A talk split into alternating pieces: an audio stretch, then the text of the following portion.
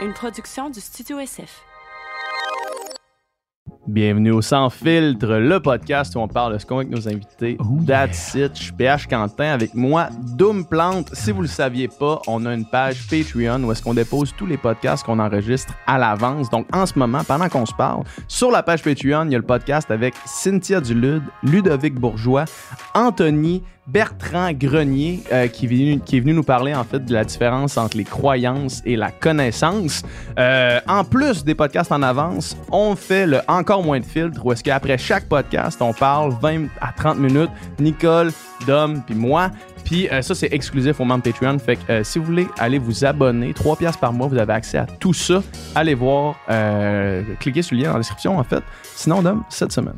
Cette semaine, grand plaisir de recevoir Julien Toureille qui vient nous expliquer le conflit en Afghanistan, la guerre en Afghanistan depuis 20 ans, le contexte de tout ça, qui sont les talibans, euh, puis qu'est-ce qui s'est passé dernièrement, euh, qu'est-ce qui fait que les talibans ont repris contrôle du pays, qu'est-ce qu'on peut projeter dans l'avenir pour ce pays-là, vraiment comprendre tout ce contexte-là.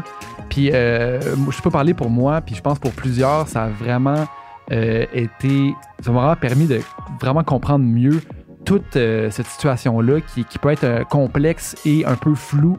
Euh, la guerre a commencé, moi j'étais euh, j'étais petit, là, Beaucoup de monde qui nous écoute qui, qui, qui s'y était pas né quand Ouais. la guerre a commencé.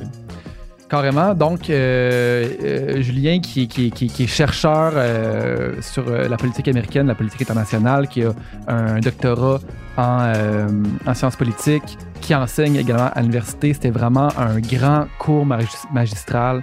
C'était clair, c'était concis, c'était précis. Vraiment, euh, un énorme merci à lui d'être venu nous expliquer tout ça. Tout à fait. Puis juste avant d'aller euh, à la conversation, on va aller remercier nos commanditaires. Oui.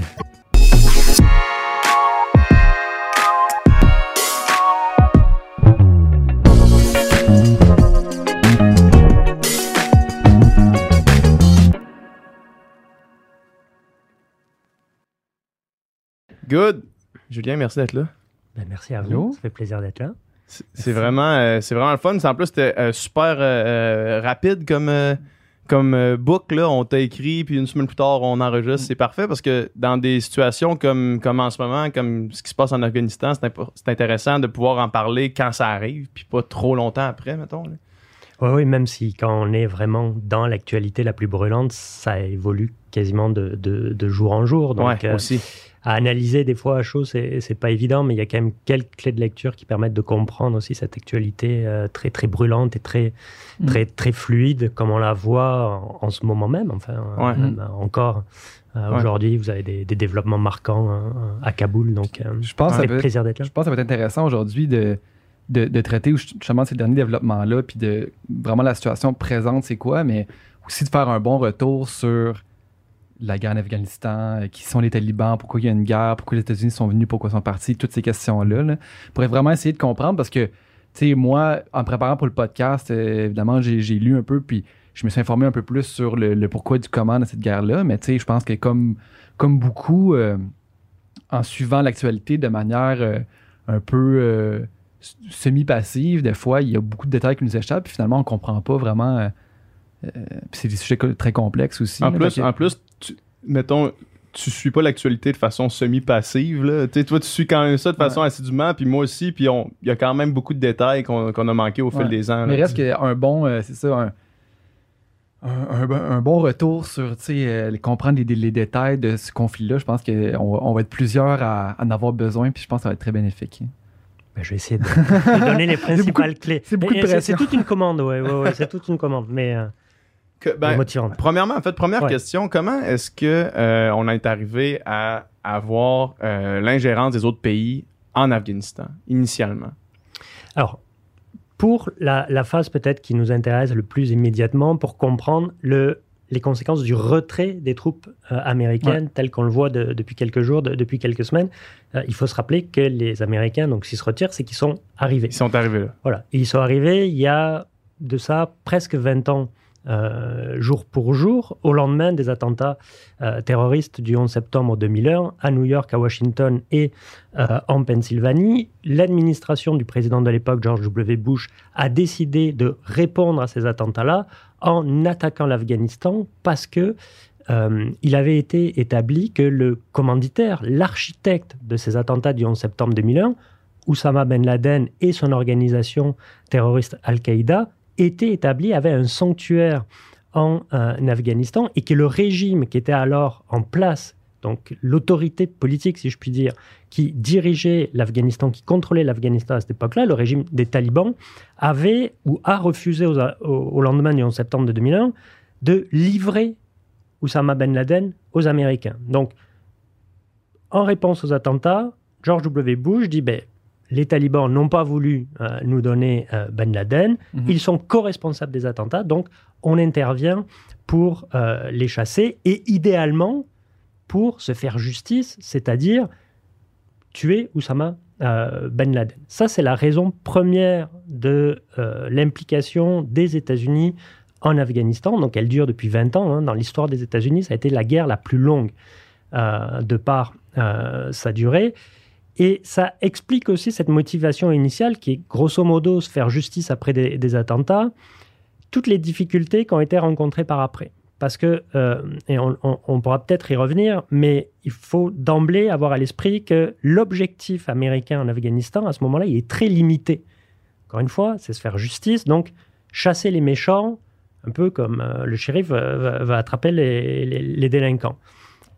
Ce n'est pas de construire initialement un Afghanistan qui soit un pays stable, un pays prospère, mhm. avec euh, des valeurs qui ressembleraient euh, aux valeurs démocratiques. On va revenir précisément là, la raison pourquoi est-ce que cette mission américaine a changé en, en cours de route, mais pour expliquer le concept politique en Afghanistan, euh, ou est-ce que c'est les talibans qui gouvernent en, ben, au début 2000? Euh, quelle est la situation politique là-bas? Parce que est-ce que les talibans, de quelle façon ils gouvernent? J'imagine que c'est pas des élections franches. J'imagine qu'il y a des. Qu'est-ce qui se passe avant que les Américains arrivent là? Alors, les, talibans euh, sont au pouvoir en Afghanistan depuis 1996, euh, donc euh, relativement peu de temps, si vous voulez, avant les attentats du, 11 septembre 2001. Et eux émergent d'une situation de, conflit. Parce que si on prend, si on élargit, si vous voulez, la, frise historique au-delà de 20 ans et qu'on multiplie par deux, qu'on va jusqu'à 40 ans, mhm. Grosso modo, l'Afghanistan est en guerre depuis 1979. Ou la toute guerre civile. Voilà, en guerre civile euh, avec l'implication d'une autre puissance étrangère, l'ancienne superpuissance de la guerre froide, à partir de 1979 jusqu'en 1989, qui était euh, l'Union soviétique. Bon, les soviétiques se retirent euh, en 1989, le régime qu'ils appuyaient à Kaboul s'écroule trois ans plus tard, en 1992, et dans la période de 92 à 96, il y a tout d'abord chez les différents partis et différents groupes ethniques euh, afghans une tentative de coexistence, de, partage euh, du pouvoir. Sauf que assez rapidement, ça fonctionne pas. Euh, il y a des, divergences, il y a des, affrontements. la population perçoit ces nouvelles entités gouvernementales comme inefficaces et corrompues. Et si vous voulez, c'est dans ce contexte de chaos qu'émerge en particulier dans le sud euh, de l'Afghanistan, au sein de l'ethnie euh, Pashtun, euh, ce mouvement dit des, talibans qui, initialement, leur promet deux choses, finalement, à la population afghane. L'ordre et la justice. Petit à petit, ils vont prendre le pouvoir, notamment à partir de 94, 95 et 96, ils vont conquérir Kaboul. Évidemment, euh, l'ordre qu'il propose il et la justice euh, sont fondés sur la charia, hein, sur la loi islamique. En ce sens, c'est vrai que ce sont euh, des, intégristes ou qui ont une vision à tout le moins très rigoriste de l'islam hein, dans sa version sunnite. Et bon, on, se souvient peut-être, dans les années 90, quand ils sont au pouvoir, ils, écartent les femmes de la vie publique, voire même des rues complètement, avec dont le, symbole de cet effacement des femmes, c'est le port obligatoire de la burqa, hein, qui est quand même un, vêtement assez oppressif quand, quand, quand, on le regarde. Euh, ils interdisent euh, le cinéma, la musique. Un autre des, des, symboles qui avait été évoqué, c'est l'interdiction pour les enfants de jouer au cerf-volant. Euh, dans les rues des villes et, villages afghans. Ils ont détruit des, des sculptures bouddhistes, je ne sais plus exactement en quelle année, mais vous des fois je perds la, la, mémoire sur les dates exactes. mais ça, ça avait frappé la communauté internationale parce qu'on avait saccagé l'une des sculptures qui était peut-être pas encore au patrimoine de l'UNESCO, mais il y avait une mhm. résonance. Est-ce qu'il y a une partie de la population afghane qui est, bouddhiste ou c'est des non, ruines de... Non, non, c'était des vestiges, euh, voilà, historiques du fait de la, position de, l'Afghanistan. Mais donc, de, 1996 à, 2001, ils imposent un régime euh, voilà, qui est, qui est hyper rigoriste, évidemment, euh, sur la place des femmes qui, qui est loin d'être favorable il reste une poche de résistance euh, assez minime euh, au final euh, par rapport aux talibans qui vont occuper à peu près 80-90% du, territoire et vont quand même avoir un appui de la population, alors appui plus ou moins hein, forcé, hein, mhm. on, s'entend. mais la, résistance, elle va être incarnée par le commandant Massoud. Ahmed Shah Massoud, qui, euh, alors lui, émerge sur la scène politique afghane dès les années 80, hein, parce que c'est l'un de ces fameux moudjahidines que les Américains ont aidé contre la présence des Soviétiques euh, en Afghanistan. Et euh, il est à la tête, à partir du milieu des années 90, de ce qu'on appelle l'Alliance du Nord, dans le, nord du pays qui, de 96 à, à, 2001, de façon assez régulière, mais sans réussir à renverser le pouvoir de force, va harceler euh, le pouvoir des, talibans à Kaboul. Et il y, a deux éléments très, intéressants euh, par rapport à, cette résistance euh, incarnée par l'Alliance du Nord et, Massoud. le premier, c'est que les talibans sont très conscients de la capacité de Massoud à fédérer autour de lui et à avoir un appui international. Et les talibans en sont conscients. Al-Qaïda d'Oussama Ben Laden aussi en est très conscient. Et il ne faut pas oublier que quelques jours, même quelques heures à peine après les attentats du 11 septembre 2001, Massoud est assassiné en Afghanistan dans le hmm. cadre d'un attentat suicide mené par des gens d'Al-Qaïda. Et ça, c'est une façon vraiment de sceller l'alliance entre les talibans et Al-Qaïda. Cette information-là est, vraiment intéressante, puis c'est la première fois que j'entends que j'entends que le, leader de la, résistance quelques, quelques jours après le 11 septembre 2001 C'est quelques jours avant, donc c'est le, 9 septembre 2001, euh, le 9 ou le 10 septembre, en hmm. fonction du décalage horaire. Là, je, euh, C'était vraiment un, plan coordonné pour complètement changer le, paysage politique, finalement, toute cette période-là. Là, euh, les attentats du 11 septembre, cet attentat-là, c'était... Oui, et c'était cet, assassinat de Massoud pour Al-Qaïda et, pour Ben Laden, encore une fois, c'est vraiment ce qui, vient sceller l'alliance. Alors, il, a, fait d'autres choses, hein, Ben Laden et son organisation Al-Qaïda, à partir du moment où ils ont pu s'implanter en Afghanistan, là en même temps que l'arrivée des talibans, si vous voulez, au milieu des, des années 90, euh, euh, notamment des mariages, plus ou moins forcés, hein, euh, entre... plus que moins. Oui, oui, on peut les faire plus, oui entre combattants euh, d'Al-Qaïda et euh, proches des, talibans. Donc on, crée une symbiose, à tel point que les deux organisations, au final, euh, elles se confondent.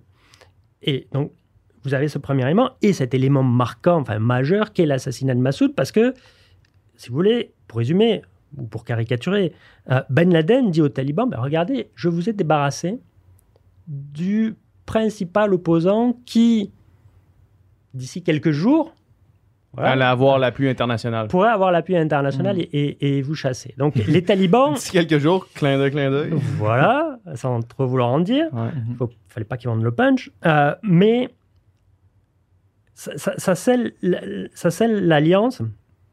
Et euh, par après, ben, évidemment, ça, explique pourquoi les talibans refusent euh, de le livrer. Sauf mm-hmm. que ben, l'alliance du Nord de feu le commandant Massoud existe encore. Et au final, les Américains initialement vont s'appuyer et vont appuyer à l'aide de forces spéciales et, d'agents de la CIA cette alliance du Nord qui va être le fer de lance à partir du, 7 octobre 2001 de l'opération qui a pour, enfin, pour objectif, pour finalité, de chasser Al-Qaïda et, les talibans. Hmm.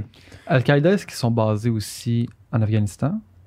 Alors, Al-Qaïda euh, était en Afghanistan, oui, depuis le, milieu des, années 90. Euh, hein, euh, ben Laden se, déplace.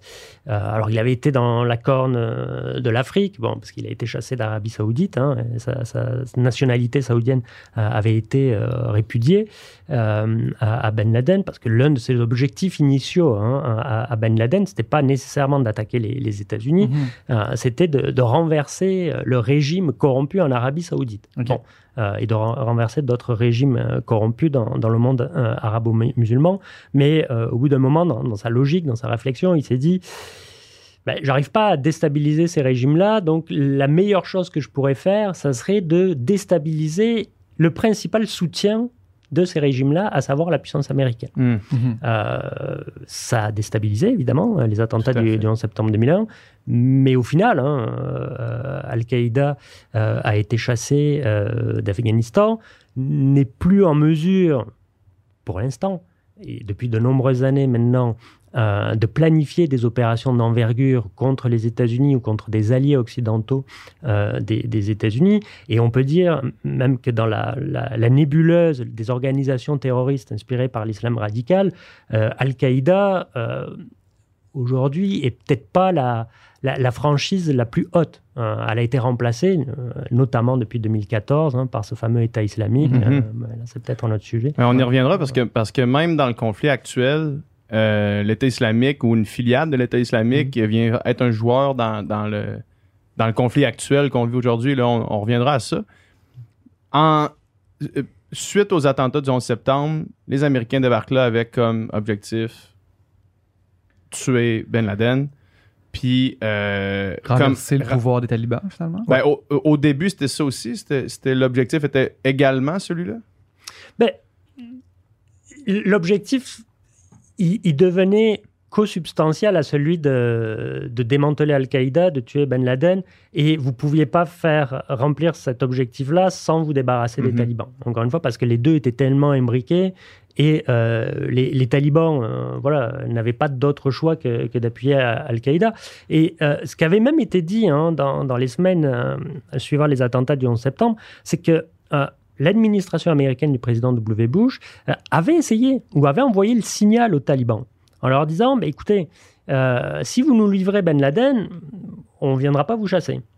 Bon, évidemment, ça ne s'est pas fait. Mais l'objectif initial est vraiment celui-là. Et cela étant, cet objectif de... Bon, le, premier volet, euh, attraper et neutraliser euh, Ben Laden, ça va prendre du temps. D'accord hein, on, intervient le 7 octobre, enfin le début de l'opération Liberté immuable, hein, Enduring Freedom, c'est le 7 octobre 2001. Ben Laden, il est neutralisé, il est éliminé, tout début mai 2011. Hmm. L'ironie de l'histoire, c'est que, voilà, dix ans plus tard, et il n'est même pas éliminé en Afghanistan, il est éliminé au Pakistan voisin, euh, dans la ville euh, d'Abbottabad, qui abrite notamment euh, une école de formation des, officiers pakistanais, pour là aussi souligner le, rôle hmm. que, le Pakistan a, là-dedans. C'est pas d'ailleurs au Pakistan que les, que les talibans s'est formé, que cette formation-là s'est fait Alors, euh, il y a les fameuses madrasas, les, écoles coraniques, euh, au sein desquelles finalement le, mouvement taliban euh, s'est en très grande partie formé, mhm. qui sont, oui, au, Pakistan. Et il y a, y a d'autres, enfin, il y a deux autres éléments intéressants lorsqu'on évoque le rôle du Pakistan là-dedans, mais de, de, façon assez simplifiée. le premier élément, c'est que la frontière entre les deux pays, euh, elle est poreuse. Enfin, mm. elle ne répond pas à, des réalités culturelles, sociales, ethniques très, très claire. C'est ce qu'on appelle la fameuse ligne Durant qui fait la frontière au sud-est entre l'Afghanistan et, le Pakistan. Elle a été dessinée, cette frontière, cette ligne Durant, par les Britanniques qui au 19e siècle avaient aussi essayé de euh, mhm. stabiliser l'Afghanistan euh, euh, sans, sans, grand succès. Mais dans toute leur perfidie, les, Britanniques s'étaient dit on va séparer des communautés, notamment les, les Pashtuns, en deux. et ça serait retourné finalement contre les alliés des Britanniques, les États-Unis, au début du XXIe siècle, parce que cette absence, enfin, ou cette frontière très poreuse, a permis euh, aux talibans, une fois qu'ils ont été chassés du pouvoir euh, à peu près en décembre 2001, euh, de trouver des refuges au Pakistan. Donc ça, mmh. ça c'est le premier élément. Il y a au Pakistan une assise ethnique forte pour accueillir euh, les talibans lorsqu'ils en cherchaient un refuge. L'autre élément important, euh, c'est le jeu euh, des services secrets pakistanais, le fameux Intelligence, Inter-Intelligence Service, ISI, qui sans refaire toute la, période, l'opposition à la présence soviétique, c'est les services pakistanais, si vous voulez, qui gérait ces fameux Mujahideen, dont les combattants de la liberté, dont sont issus une partie des, talibans, mm. euh, et qui ont ensuite décidé de conserver une alliance très forte avec les talibans pour les financer, pour les accueillir sur leur territoire sans, sans les chasser, pour euh, les armer. Pourquoi euh, les Pakistanais font ça? Ils font ça essentiellement pour utiliser les talibans comme facteur de stabilité dans leur arrière-cour qu'est l'Afghanistan. Hmm. Parce que les Pakistanais sont terrorisés par une chose, c'est leur rivalité avec l'Inde. Et cette rivalité entre l'Inde et le Pakistan explique en partie pourquoi, même si les Pakistanais sont des alliés des États-Unis dans la lutte contre le terrorisme depuis le 11 septembre 2001, c'est des alliés pas très commodes. Euh, et ils n'ont pas contribué à stabiliser l'Afghanistan. et aujourd'hui, ils sont très contents de voir que les talibans euh, reviennent au pouvoir parce que ce sont des alliés. Mmh. Alors que le régime que les Américains essayaient, et entre autres, et les Occidentaux essayaient de mettre en place à Kaboul, avait plutôt les faveurs de l'Inde. Et euh, face à ça, les Pakistanais avaient l'impression d'être pris en étau entre l'Inde, euh, évidemment, euh, sud-est, et au nord-ouest, l'Afghanistan, voilà, appuyé par, par les Occidentaux. Mhm. Hmm. Donc, si on, retourne au lendemain du 11 septembre, les Américains débarquent en Afghanistan, puis je crois que la transition, ou du moins la, la victoire contre le régime taliban, s'est faite assez rapidement. Oui, ça prend euh, quelques semaines. Euh, donc on disait ça commence 7 octobre. Euh, au mois de décembre, les talibans ont été chassés de la plupart des grandes villes et je pense même mm. qu'ils perdent Kaboul dès le mois de décembre 2001. Mm-hmm. Initialement, ce n'est que les Américains. Alors, initialement, même, ce sont que des forces spéciales américaines. Hein. Il y a eu des images assez célèbres et je pense qu'il y a des films un grand public qui le relatent assez bien. Euh, donc, des opérateurs de forces spéciales et quelques agents de la CIA qui vont en Afghanistan hein, à dos de, cheval ou d'âne avec des valises euh, pleines d'armes et surtout de billets verts, hein, qui est la mhm. meilleure arme dans, la mhm. région pour mhm. acheter les, alliances et qui viennent appuyer donc ces troupes ou ces forces de l'Alliance du Nord, du commandant Massoud qui est mort quelques temps avant, et euh, qui vont bénéficier, ces troupes au sol, de l'appui de la force aérienne américaine. Euh, ce qui va jouer un, rôle clé pour euh, chasser les talibans. Alors, il y a les Britanniques aussi initialement qui vont, qui vont aider, qui vont aider les, les, Américains. Et on s'aperçoit très vite, fin 2001-2002, de, deux choses. la première, c'est que ben, chasser les talibans, c'est bien. Hmm. Qu'est-ce qu'on fait après Voilà. Et on ne peut pas dire, bon, on les a chassés, on repart à la maison. Euh, surtout qu'on n'a pas attrapé Ben Laden. Euh, donc, on, doit rester là. Donc, face à, ce premier constat, on dit, ben, il faut faire quelque chose. Il faut stabiliser l'Afghanistan. Mm. Le deuxième constat qui ressort très rapidement, euh, c'est notamment au sein des alliés occidentaux des, États-Unis de dire, ben, vous savez, et vous avez peut-être, enfin, peut-être vos auditeurs s'en souviennent pas, mais après le 11 septembre 2001, L'organisation du traité de l'Atlantique Nord, la fameuse OTAN, qui est la principale alliance de sécurité des démocraties occidentales, a évoqué son fameux article 5 qui prévoit qu'une attaque contre un pays est une attaque contre l'alliance. Donc, qui Hmm. crée cette solidarité. Hmm. Avant le 11 septembre 2001, cet article 5 n'a jamais été euh, activé, n'a jamais été évoqué. Et là, les, les autres pays qui sont aussi terrifiés par ce qui s'est passé à, à New York, Washington et en Pennsylvanie que les, Américains, par solidarité, on se réflexe de dire on, veut euh, agir euh, à vos côtés euh, en vertu de l'article 5 de la charte de l'OTAN. Sauf que l'administration de George W. Bush, qui est assez uni- unilatéraliste, qui aime agir toute seule, elle fait non, non, non, on n'a pas besoin de votre aide. parce que, bon, dans les précédentes missions militaires, notamment au Kosovo en 1999, ça marchait pas bien, euh, notamment les Européens, vous êtes trop lents, vous tergiversez quand il faut dé- définir les cibles. On y va tout seul, on est capable de le faire. Mhm. Et ça, le secrétaire à la défense de George W. Bush, Donald Rumsfeld, il est tenait mordicus. Sauf que les semaines passent et politiquement, les alliés des États-Unis se disent Ouais, mais on a envie d'intervenir et on a envie de vous aider. Et l'OTAN, qui a quand même été créée en 1949 pour faire face à l'Union soviétique, depuis la chute de l'Union soviétique au début des années 90, elle se cherche une raison de- raison d'être. Serge des projets. Voilà. Un vieux Ouais. couple retraité. Et- Exactement. Et ils se disent, ben là, la lutte contre le terrorisme, euh, c'est une chose. Ça sonne bien, ça. Ça va m'occuper Tout pendant le monde est d'accord. Tout le monde, enfin, je veux dire, on peut pas être contre euh, contre ça, surtout après Ouais. le 11 septembre 2001. Mhm. Donc, eh ben, voilà, on va euh, intervenir à, à- à vos côtés. Ce que Washington finit par accepter en se disant, grosso modo, nous, on va se garder la chasse contre le terrorisme. Euh, et on maintient l'opération Enduring Freedom. L'OTAN, on accepte que vous veniez, mais vous allez faire la mission de stabilisation, ce que nous, les Américains, on n'aime pas faire. Et d'ailleurs, euh, en novembre 2000, lorsque Bush fait campagne pour être élu à la présidence, euh, en matière de politique étrangère, il dit nous, on fera plus de nation building. Hein, ces opérations très compliquées, nos forces armées, ça ne sert pas à ça. Mais bon, si les Européens veulent en faire après en Mm. Afghanistan, et, et- et les Canadiens, amusez-vous. Euh, Un an plus tard, finalement, il fait exactement ça. Et, et- et ils, ils sous-traitent, si je puis dire, Ah. euh, aux alliés américains au sein de l'OTAN cette tâche. Alors, les Américains vont y participer un peu, mais ils vont se garder l'opération Enduring Freedom qui va vivre aux côtés de l'opération de l'OTAN euh, ISAF, euh, donc qui est la force internationale euh, d'assistance et de sécurité ou, ou un truc comme ça, euh, qui est mandatée par le Conseil de sécurité de l'ONU pour venir stabiliser le territoire afghan euh, après, à- après la chute des, des talibans. Ces deux missions, elles vont coexister, euh, des fois avec plus ou moins de friture sur la ligne, et c'est l'un des facteurs, il y, a- il y en a beaucoup, beaucoup, beaucoup, qui explique aussi pourquoi, euh, au bout de 20 ans de présence, on a échoué.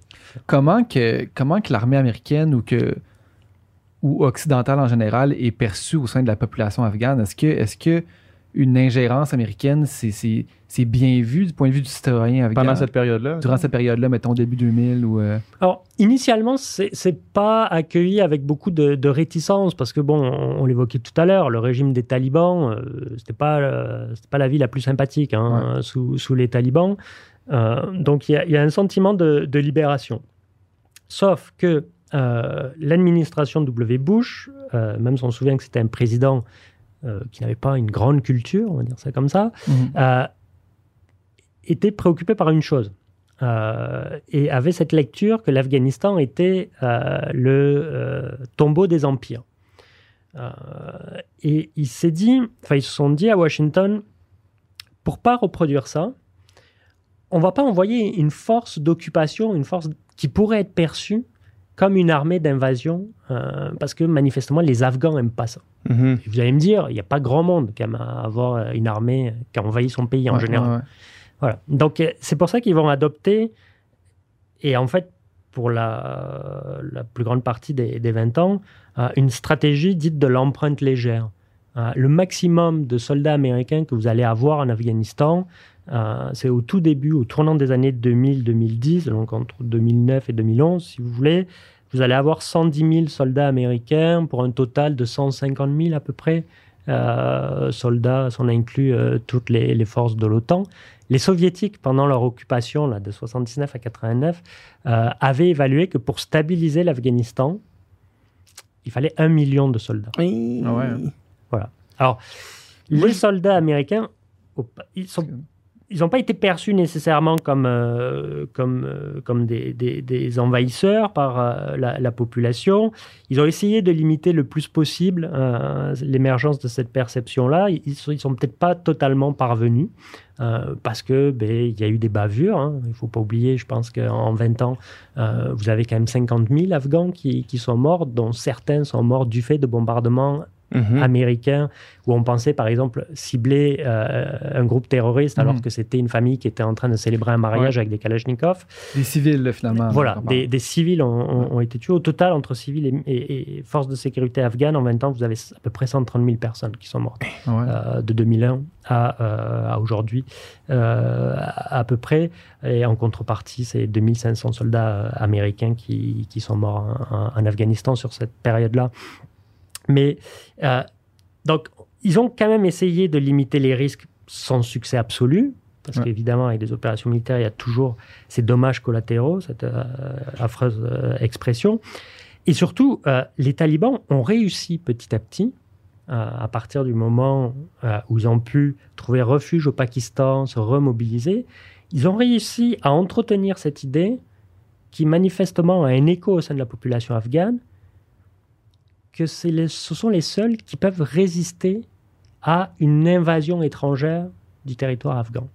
Et Mhm. ce qui explique un peu, j'aurais tendance à dire même en bonne partie, leur facilité à reprendre le pouvoir au cours des dernières Mhm. semaines, c'est qu'ils ils touchent euh, à quelque chose d'assez présent au sein de l'identité nationale d'une bonne partie de la Ils population. ont un afghane. appui, la population, finalement. Les talibans Oui. Oui, clairement. Ah ouais. Oui, oui, oui. oui. Mhm. Alors évidemment, les, les- les scènes qu'on voit là, depuis la, la mi-août euh, à Kaboul d'Afghans désespérés qui, qui veulent partir, euh, c'est légitime hein, parce que, euh, encore une fois, il y a le souvenir des, des années 96 à, à- à 2001. Ouais. Vous avez à peu près 40% d'Afghans depuis une dizaine d'années qui aspirent à quitter le pays. D'accord Et ça, c'est quasiment euh, stable depuis euh, une quarantaine d'années au final. Mhm. Euh, et et lorsqu'ils voient arriver les talibans, euh, ces gens-là ve- veulent, naturellement partir, mais euh, ils, ils sont pas, ils sont peut-être pas majoritaires euh, non plus. Et s'il n'y avait pas ce soutien, euh, au moins tacite, hein, au moins tacite, euh, de la population à l'endroit des, des talibans, il y aurait eu des combats. Euh, et on a vu que Kaboul Il, était il rentrait tombé- en troc dans, dans, dans la ville. Oui, oui, sans tirer et en étant accueilli presque euh, à bras ouverts. Mais est-ce qu'on peut dire que la présence, tu sais, parce que au début, ça a été une victoire assez rapide finalement, puis est-ce que la présence euh, longue des Américains a un peu finalement été le- le- la chose qui a fait en, qui, qui a amené la renaissance de ce mouvement-là des, des talibans, puis qui est, qui est comme devenu un prétexte pour revenir? Est-ce que le, le fait que le, ter- le conflit s'éternise, c'est pas ça qui a fait finalement que qu'on est, qu'on est finalement revenu à la case départ? Ah, ouais, alors là, il y, a- il y a plusieurs éléments. Euh, premier élément, je vous dirais, qui est quand même important, c'est euh, le fait que lorsque les talibans ont été chassés du Mhm. pouvoir à Kaboul, ils n'ont pas été tous éliminés. Mhm. Ils ont encore une fois trouvé refuge au Pakistan. Et le- les autorités euh, à Islamabad, euh, on l'évoquait tout à l'heure, n'ont pas décidé de chasser les, les talibans, de les enfermer, de, euh, de lutter contre eux. Au contraire, ils leur ont dit bah, euh, régénérez-vous, restez, vous, vous êtes tranquille, on ne va pas euh, vous embêter. Parce que aussi au Pakistan, on, on a peur d'un mouvement de talibans pakistanais aussi. hein. On, on les utilise dans le jeu géopolitique avec l'Inde, mais oh, il y a aussi des questions de sécurité intérieure euh, assez euh, évidentes. Euh, donc ça, c'est le premier élément. Euh, ils ont pu trouver euh, refuge. Deuxième élément important, à, à mon sens, c'est que le fait que les, les Américains, en fait, ont jamais été capables, pour stabiliser le, le pays, d'élaborer une stratégie à long terme. En fait, on a coutume de dire que les Américains n'ont pas mené une guerre de 20 ans en Afghanistan, ils ont, monté, ils ont mené 20 fois une guerre d'un an. Mhm. Parce qu'à peu près tous les ans, vous avez un changement de, du général en, en charge des, des forces armées sur le, le terrain et qui arrive avec sa nouvelle, entre guillemets, euh, stratégie. Sauf que pour stabiliser un pays, mener une opération dite de contre-insurrection, il faut s'inscrire dans la durée. Euh, et il faut avoir énormément euh, de moyens humains, que ce soit civils ou militaires, et financiers. Les moyens financiers, les Américains les, ont mis. hein. La guerre a coûté à peu près 2000 milliards de dollars. Les moyens humains, je vous disais tout à l'heure, au maximum 110 000, 150 000 soldats. 2000 milliards. Je veux juste laisser le temps à ce chiffre-là d'apparaître dans nos têtes pour réaliser l'immensité de ça. Oui, 2000 oui, oui, c'est- colossal. Et c'est ce qui explique aussi pourquoi aujourd'hui les Américains sont assez favorables au départ d'Afghanistan, parce qu'ils trouvent que ça a coûté trop cher. Mhm. Euh, donc, on on n'a pas été capable d'avoir une stratégie complète de contre-insurrection et, et- et de, euh, et, et de stabilisation. Euh, les Américains en, en premier. Donc, le refuge des, des Afghans. Et, et le troisième élément qui est quand même aussi euh, important et qui explique euh, l'échec, ça a été l'incapacité des dirigeants afghans successifs euh, qui sont arrivés avec les valises des, des Occidentaux à euh, acquérir une certaine légitimité Hmm. aux yeux de la population. Ils sont perçus, ces dirigeants-là, euh, depuis 2004 essentiellement, euh, comme soit des marionnettes des Occidentaux, Mhm. euh, dans le pire des cas, au mieux comme corrompus et inefficaces. La corruption est, est- est rampante, c'est quelque chose qui accompagne toujours ou quasi systématiquement les, les interventions d'envergure occidentale. Lorsque vous arrivez dans un pays aussi pauvre que l'Afghanistan en 2001, avec des milliers, des millions, des milliards de dollars, c'est sûr que ça crée euh, des problèmes. En plus, si dans vos bagages, vous avez des Afghans, mais qui ont vécu à l'étranger, et, bon, qui sont complètement déconnectés des, des réalités locales, qui n'ont pas de réseaux locaux euh, qui viennent en place. Et le dernier problème, ça a été cette croyance que vous pouviez créer en Afghanistan euh, un régime centralisé, euh, avec Kaboul comme capitale qui contrôle l'ensemble du, du territoire. Euh, c'est contraire à l'histoire du pays, c'est antinomique avec la géographie du pays. Euh, c'est la montagne et le désert, hein, l'Afghanistan. Enfin, regardez des cartes et vous verrez la, la géographie explique en, part- en bonne partie pourquoi ce pays est ingouvernable d'un point de vue Ah d'État ouais. centralisé. Euh, c'est comme si vous aviez les, les Alpes, euh, voilà, où euh, bon, là c'est une partie de l'Himalaya, mais qui occupe le- l'ensemble de votre territoire avec des vallées difficilement accessibles. Euh, et euh, croire donc qu'on pouvait a- avoir un gouvernement centralisé euh, depuis Kaboul, donc c'est contraire à l'histoire, c'est contraire à, la géographie, et c'est contraire aussi à la culture politique afghane, euh, qui euh, préconise ou qui valorise euh, les approches locales.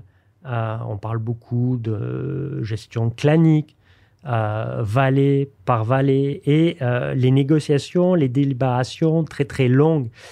Les Occidentaux ont réussi ça initialement en 2002, euh, lorsque, sous l'égide des Nations Unies, l'ancien diplomate algérien Lakhdar Brahimi est arrivé en Afghanistan à convoquer euh, une assemblée traditionnelle euh, afghane dont j'ou- j'oublie le nom, hein, euh, mais euh, dans laquelle, après de longues discussions, a quand même émergé un certain consensus politique. Ça, ça a été assez rapidement oublié, cette expérience, en faveur, dès 2004, d'une constitution qui, un peu à l'américaine, prévoyait un pouvoir centralisé fort avec un président afghan auquel était attribué beaucoup de pouvoir. Et euh, ça, ça a été assez mal perçu, et ce qui faisait qu'en fait, le gouvernement, ce qu'on appelait le gouvernement afghan de 2004 au vendredi 13 août euh, 2021, euh, n'était en fait que le gouvernement de Kaboul. Euh, il n'avait pas d'autorité au-delà Ailleurs que, la- Ouais. que de ouais, la ville. Kaboul. Puis là, la perception occidentale de, de cette présence en Afghanistan-là de troupes armées, est-ce que la perception change après 2011 quand euh, finalement Al-Qaïda est démenti, puis que là, la raison principale pourquoi on était là initialement, pourquoi les, les Américains, euh, pourquoi les soldats mouraient en Afghanistan, c'est l'espèce de vision euh, ultra patriotique euh, américaine de dire nos nos, nos enfants meurent là-bas. Est-ce que ça change la perception internationale de la présence américaine après euh, 2011, après, après le, déman- le démantèlement de Al-Qaïda? Ouais, 2011, c'est vraiment la date charnière. Ouais. Euh, parce que, ben, justement, euh, Ben Laden est éliminé euh, début mai, ça doit être le 2 ou le 3 mai, je ne me souviens plus exactement. et il y a aussi, au-delà de, cet événement majeur quand même, hein, qui, symbolise le fameux Mission Accomplished, auquel le boss de la fin voilà, dans, son friand les Américains, le, happy end presque. mais il y a aussi la fatigue de la guerre. Euh, qui commence à, se faire sentir. Hein. En, 2011, il y a dix ans que les États-Unis sont en guerre. En Afghanistan et encore plus euh, en, Irak, même si euh, en 2011, la, guerre en Irak au mois d'août touche, touche à sa fin. Et à partir de ce moment-là, dans les pays occidentaux, on va dire que l'opinion publique américaine est celle qui façonne le plus les choses parce qu'encore une fois, c'est les Américains qui ont le plus de soldats. Euh, alors, il y avait des Canadiens, il y avait des Français, il y avait des, euh, des Bulgares, des Polonais, des, des, Britanniques, mais en, nombre beaucoup plus restreint. Euh, ils ont subi aussi un petit peu moins, un petit peu moins de pertes, même si le Canada a perdu 158 soldats quand même en Afghanistan. C'est le troisième plus haut total euh, après les Américains et, les Britanniques. Mais euh, à partir de 2011, la population américaine, donc euh, essentiellement autour de 60%, commence à dire bah, écoutez, on, a fini finalement, on n'a plus de raison d'être, il faudrait songer à se retirer d'ici un an ou deux. Hmm. Voilà. Il y a très, très, très, très peu d'Américains, moins de 10%, qui disent il faudrait rester 5, euh, 10 ou plus euh, d'années pour euh, stabiliser. Il faudrait stabiliser. Ouais, c'est ça. Je vois mal, je vois mal un Américain dire faut rester là, hmm. stabiliser le gouvernement. Pour des, un pays au sein duquel, vis-à-vis duquel les intérêts nationaux américains ne sont pas évidents. au lendemain du 11 septembre 2001, c'est clair pourquoi vous allez en Afghanistan et la population est absolument d'accord. Les taux d'approbation de W. Bush après le 11 septembre 2001 l'ont très bien démontré. Il est monté mm. euh, au-delà de 90%. Euh, cette guerre, elle était perçue comme nécessaire. À partir du moment où vous avez éliminé le méchant, euh, les Américains disent bah, pourquoi on, reste là? Ce qui est assez intéressant, c'est que ce, ce sentiment qu'on n'a plus rien à faire là, il ne se traduit pas politiquement par une énorme opposition. Euh, à la présence américaine euh, là-bas. Euh, en fait, ça se traduit plus par un désintérêt progressif, hmm. à tel point que les médias n'en parlent quasiment plus.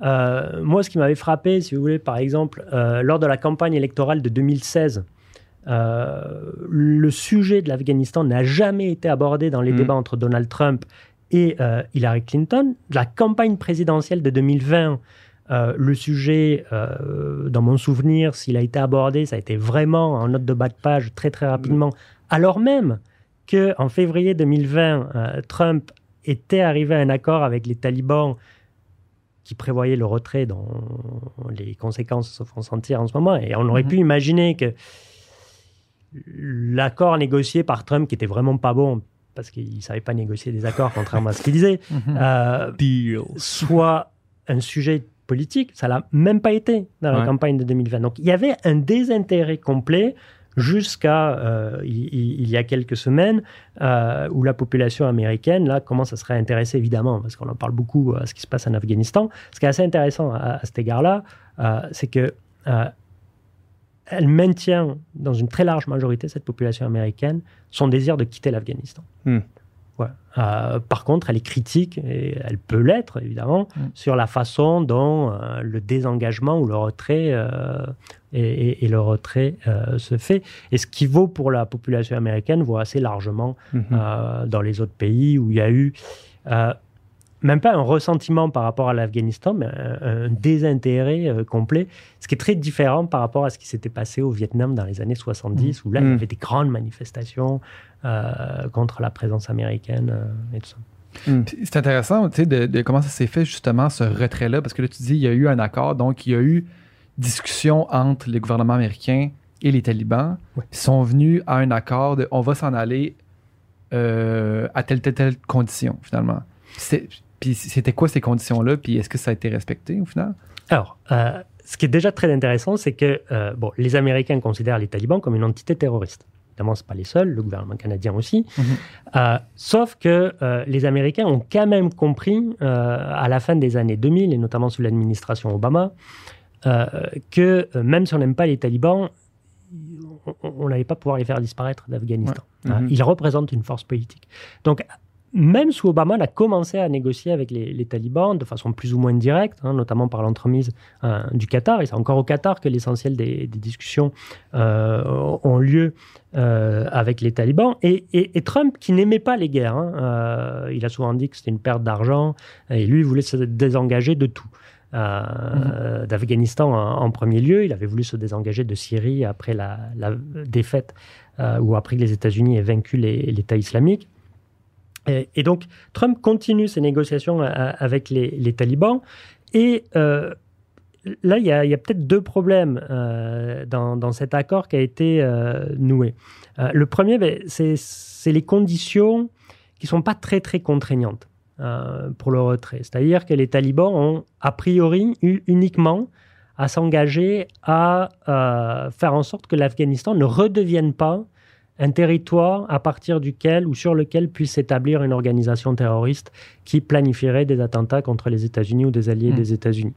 Donc les talibans ont eu juste à dire d'accord, on Ouais. va plus être des méchants, on va plus accueillir Al-Qaïda version euh, 3.0. Parce que l'objectif principal des États-Unis, avant de stabiliser un pays, c'est s'assurer qu'il n'y ait pas d'autres attentats sur leur territoire. C'est ça l'objectif principal. Oui.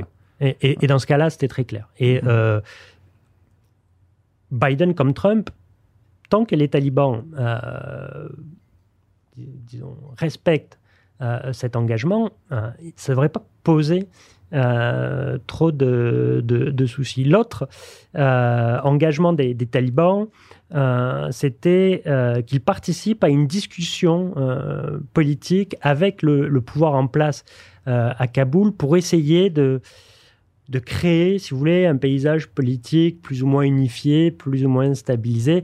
Grosso modo, on leur demandait de ne pas renverser le pouvoir en place Mhm. euh, trop trop rapidement. Évidemment, ça, ils n'ont pas tout à fait euh, tout à fait respecté euh, leurs paroles. Alors, il y avait un autre, enfin, il y avait un second souci avec cet accord-là, au-delà de de contraintes qui ne sont pas très contraignantes ou d'engagements dont euh, le, le respect euh, va être dur à, à- à mesurer con- concrètement. Euh, le- donc l'autre problème, c'est que les Américains, en négociant avec les talibans, ont complètement mis de côté le gouvernement afghan. Voilà. Ils ont carrément imposé au gouvernement afghan cette négociation avec les talibans. Déjà, je vous disais tout à l'heure que l'un des problèmes de ce gouvernement, c'était son manque de légitimité. Ouais. Si en plus, vous ne le mettez pas dans les négociations avec l'une des principales forces politiques du pays, euh, la population ne va pas vraiment euh, trouver Mhm. qu'il est pertinent et euh, les talibans, ils vont encore moins trouver qu'il est pertinent puisque même les alliés de ce gouvernement-là, les Américains, ne le font pas participer. Ils sont au- pas autour de la table. euh, voilà. Ils ne les accueillent même pas autour de, de la table. Ça, ça a été l'un des problèmes. En contrepartie, les talibans exigeaient un retrait total des troupes américaines. Mhm. L'accord négocié par Trump aurait pu essayer euh, d'imposer une présence résiduelle, euh, comme il y en avait jusqu'à encore quelques semaines, de 2500 à 3000, peut-être 5000 euh, soldats américains qui resteraient en Afghanistan pour s'assurer que les talibans ne soient pas trop, trop méchants, mais surtout pour garder des, des yeux sur place et éviter qu'une nouvelle organisation terroriste euh, arrive en Afghanistan avec euh, comme objectif un jour d'attaquer euh, les, États-Unis. Les talibans ne voulaient absolument pas. Et initialement, donc ils avaient exigé que le retrait américain soit achevé début mai 2021. Joe Biden, quand il est arrivé à la Maison-Blanche, il n'a pas déchiré totalement l'accord de février 2020. Euh, il a dit Je respecte l'esprit de l'accord, sauf que le retrait des troupes, on va le faire d'ici le 11 septembre 2021. Et il a même fixé la date du 31 août euh, 2021 Mhm. qui, d'après les derniers développements, hein, euh, et ce qui a été dit hier par le président euh, Joe Biden, euh, est coulé dans le béton, hein, puisqu'il a encore euh, réitéré euh, sa volonté d'avoir euh, fini les opérations d'évacuation et euh, retiré les troupes américaines euh, d'ici le, le 31 août euh, 2021. Donc, pour lui, que, pour les, que les talibans prennent contrôle de Kaboul, ça ne change rien à son plan. C'est on, on, on, quitte le pays, peu importe. là. Exactement. Donc, Et- on, peut même, on peut même supposer que. Parce que j'imagine que c'était pas si difficile à prévoir que ça, que les talibans allaient reprendre possession du pays. Alors, euh, Biden a été très clair voire même dur, et on pourrait dire cynique, dans la première conférence de presse qu'il a faite après la, chute de Kaboul. Euh, je ne sais plus, ça doit être le 17 décembre ou le, euh, le 17 août, pardon, ou le 18 août euh, dernier. Il a dit très clairement si Al-Qaïda avait été au Yémen en 2001, on ne serait pas intervenu en Afghanistan pour mhm. chasser les talibans. Mhm. Donc, il serait au pouvoir encore aujourd'hui. Il serait encore là. Mhm. Voilà. Peut-être ils auraient été renversés, mais enfin, euh, ou il y aurait une, guerre civile. Mais euh, pour Joe Biden, c'est n'est pas, euh, c'est pas un problème. Mm. Euh, le fait que les talibans euh, soient là-bas. Alors évidemment, ça va créer un débat aux États-Unis, hein, et peut-être pas qu'aux États-Unis. alors est-ce que les, les, Américains ne devraient pas rester pour essayer de stabiliser au nom des, des valeurs, notamment occidentales, quand on regarde la, la menace qui aujourd'hui va peser sur les femmes euh, notamment en Afghanistan dans les prochaines semaines, les, prochains mois Est-ce que ce n'est pas la responsabilité morale des États-Unis et des Occidentaux de lutter en faveur de la veuve et l'orphelin, mhm. euh, si je puis dire? Euh, il y en a qui vont dire oui, c'est de la responsabilité morale, notamment les internationalistes libéraux, comme on les appelle, en relations internationales. Puis il y en a d'autres, des réalistes, un petit peu plus cyniques, qui vont dire bah, écoutez, non. les intérêts des États-Unis en Afghanistan ne sont pas vitaux. Euh, ils ont été remplis à partir du moment où on a démantelé Al-Qaïda et on a tué Ben Laden, mhm. en rappelant que Ben Laden, encore une fois, il n'a pas été tué en Afghanistan, mhm. mais au Pakistan voisin. Mhm. Et euh, ils vont dire, c'est réaliste, et Biden s'inscrit là-dedans. Il va dire, ben, c'est pas notre guerre, c'est la guerre des Afghans. Voilà. Et euh, c'est ce il l'a dit très clairement. Il a dit, le fait que le président afghan euh, plie bagage euh, deux jours, donc le vendredi 13, euh, le fait que les forces armées afghanes ne combattent pas ne font que confirmer, c'est Biden qui dit ça, la nécessité pour nous de partir. parce que ce n'est pas notre guerre.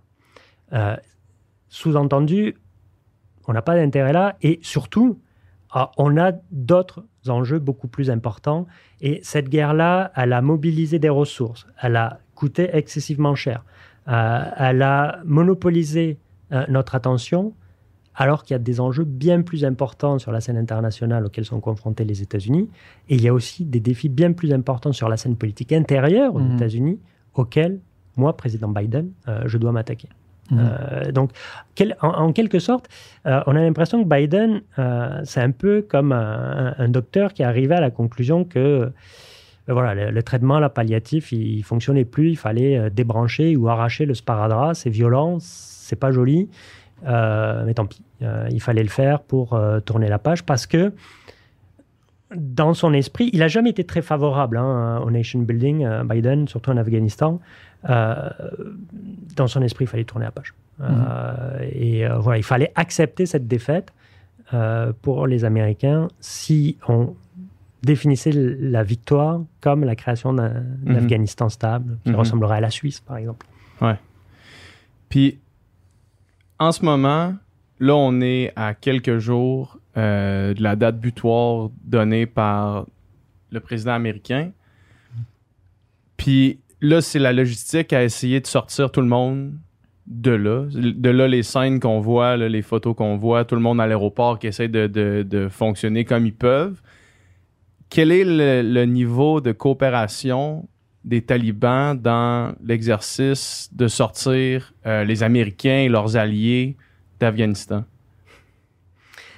Parce que de, de la conversation qu'on a depuis tantôt, si je me mets dans la peau des talibans, je me dis, on va les aider à s'en aller. Faites juste partir. Quittez, laissez-nous laissez -nous le, pays comme, comme on l'a là. Faites juste foutre le camp. Oui, alors c'est un calcul délicat que doivent faire les, les talibans. Parce qu'à la rigueur, ils pourraient se dire oui, tout ce qui ne nous aime pas, tous, tous nos, frères afghans qui ne nous aiment pas, les partez comme ça, euh, bon débarras.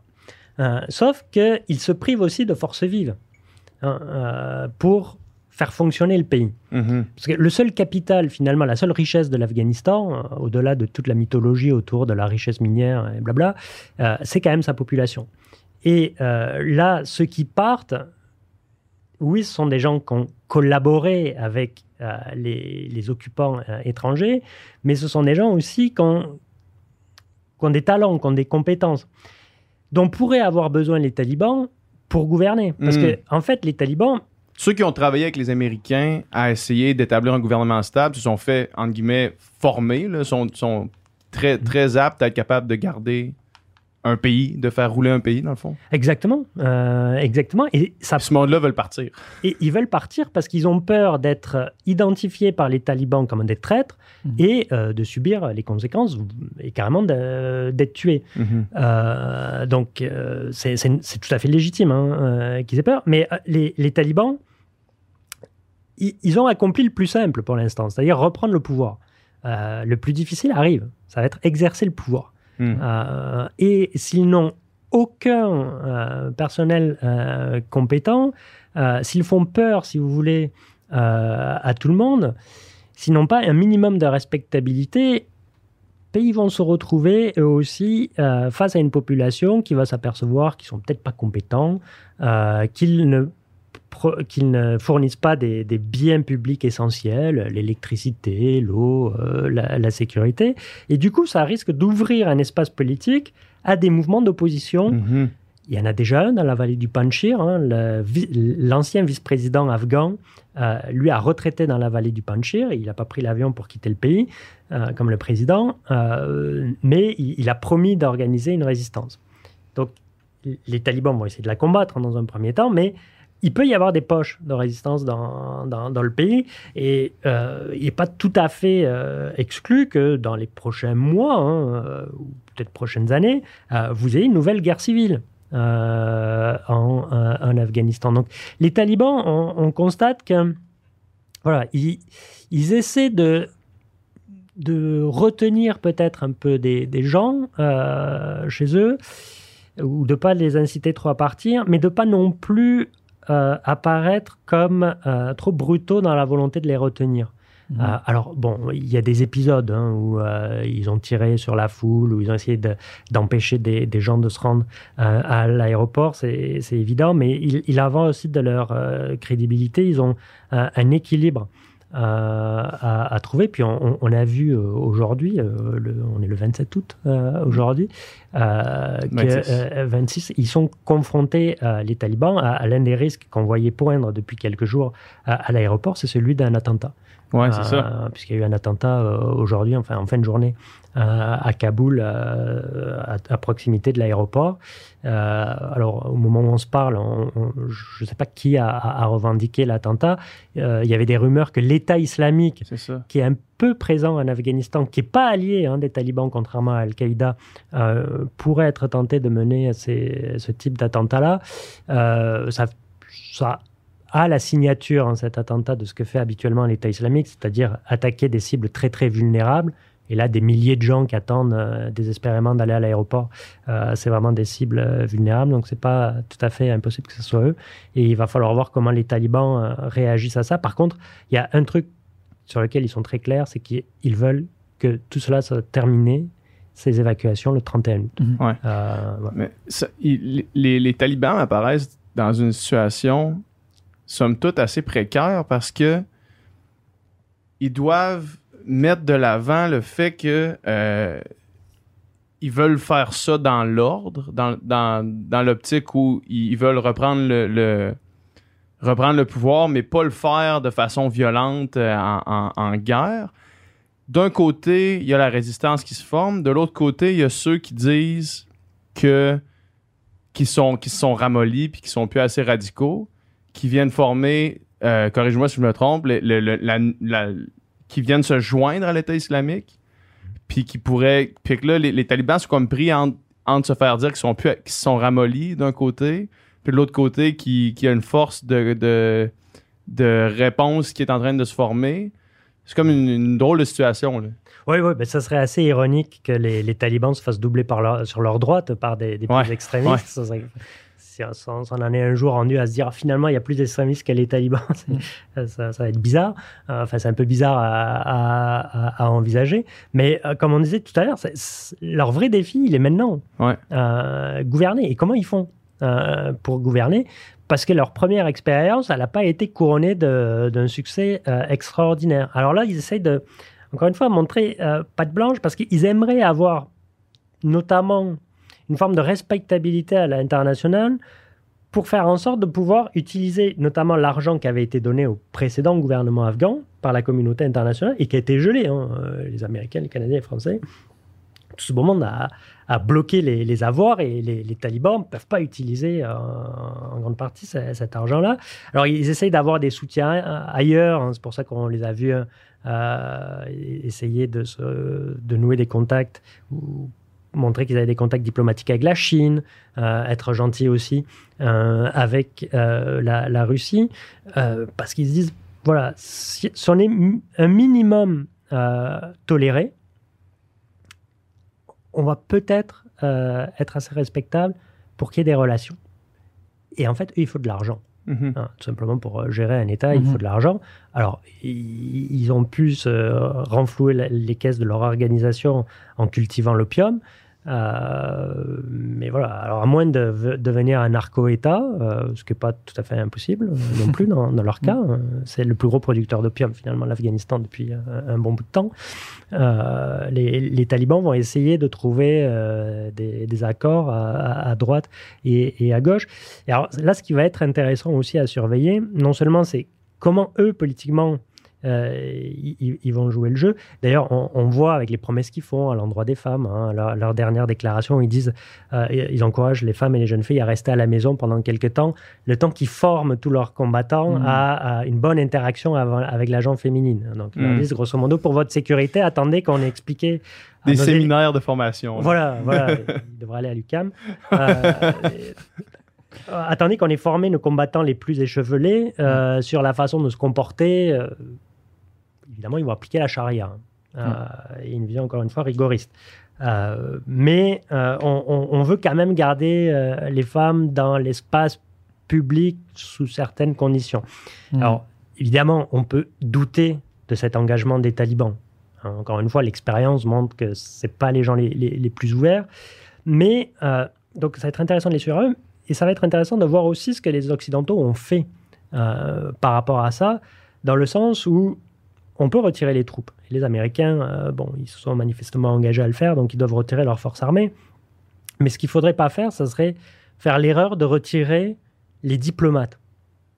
D'accord? Euh, Alors, c'est pas facile comme décision de laisser des diplomates, qui par définition ne sont pas des forces armées, euh, dans un pays qui est quand même assez tendu, où la situation sécuritaire est, est, est, est difficile. Mm -hmm. Mais ça serait la meilleure des choses à faire.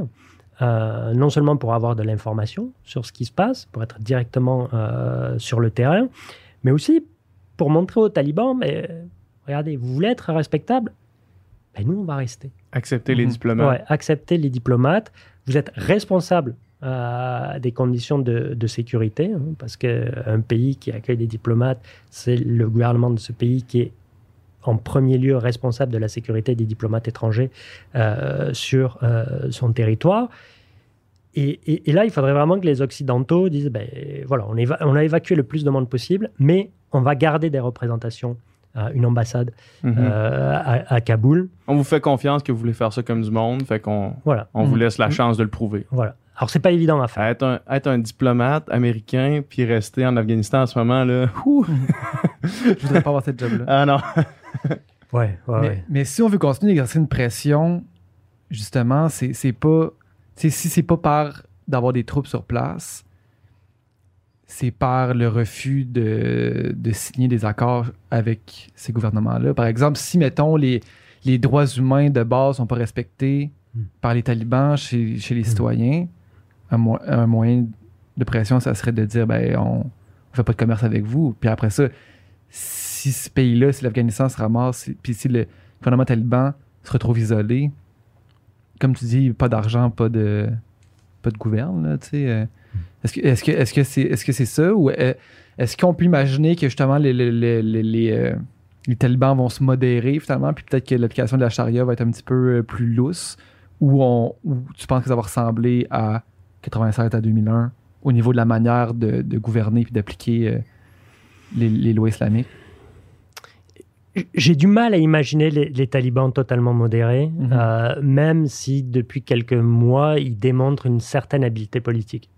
Mhm. Euh, encore une fois, ils, ils, ont un, certain talent politique. Hein. Vous ne reprenez pas le pouvoir comme ils l'ont fait euh, sans mhm. avoir voilà, ce, minimum de, de, talent-là qui leur permet d'avoir un appui populaire.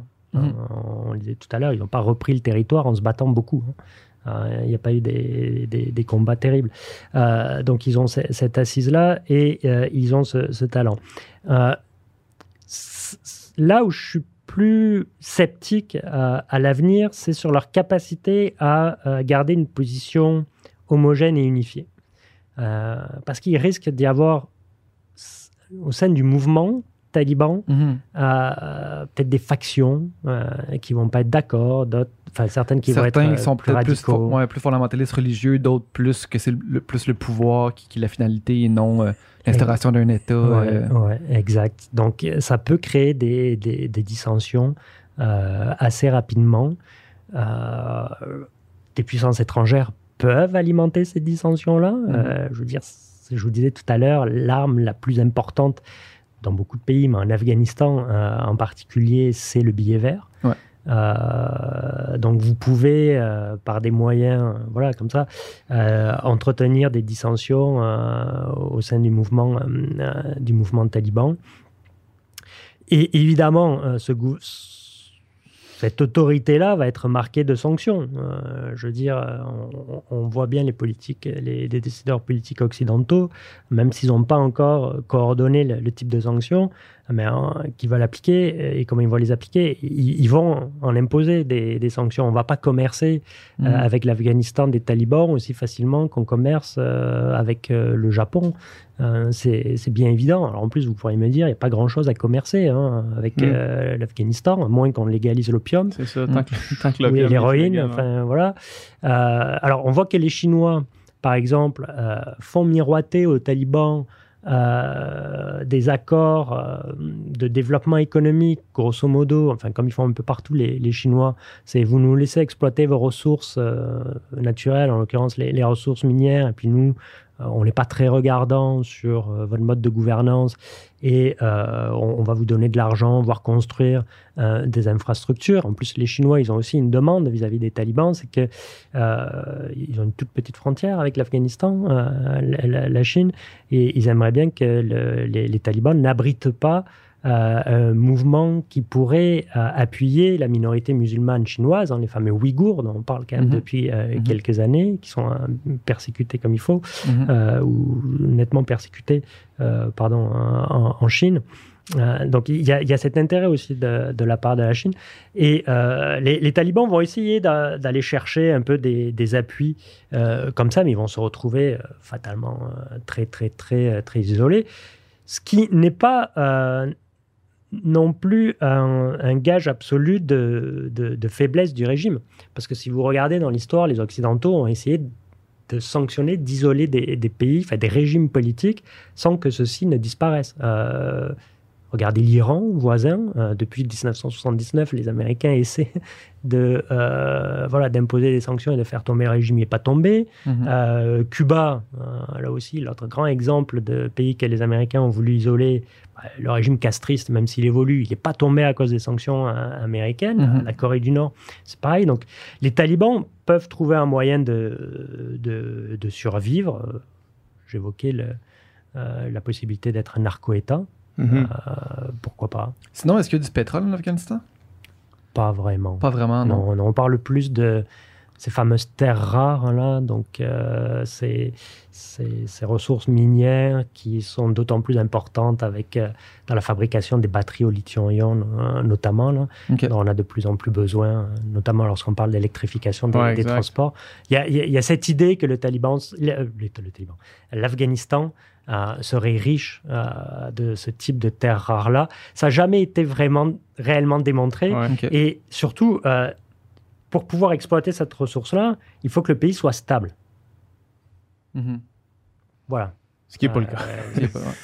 Mais pourquoi est-ce qu'il y avait une espèce de croyance que les Américains utilisaient le prétexte du 11 septembre pour aller chercher les ressources en Afghanistan? Pourquoi? pour- C'est-tu juste Ouais, moi ben, qui se rappelle mal Ben, de aussi, cette aussi, fausse perception de cette histoire? jeune, puis c'est peut-être que ça faisait plus référence à la guerre en Irak, mais en- encore là, je sais pas s'il y a un fondement à ça, mais il me semble que quand on était plus jeune, on entendait Il y a des bandes de punk là, qui sont juste là-bas pour le pétrole. On entendait Mm. ça.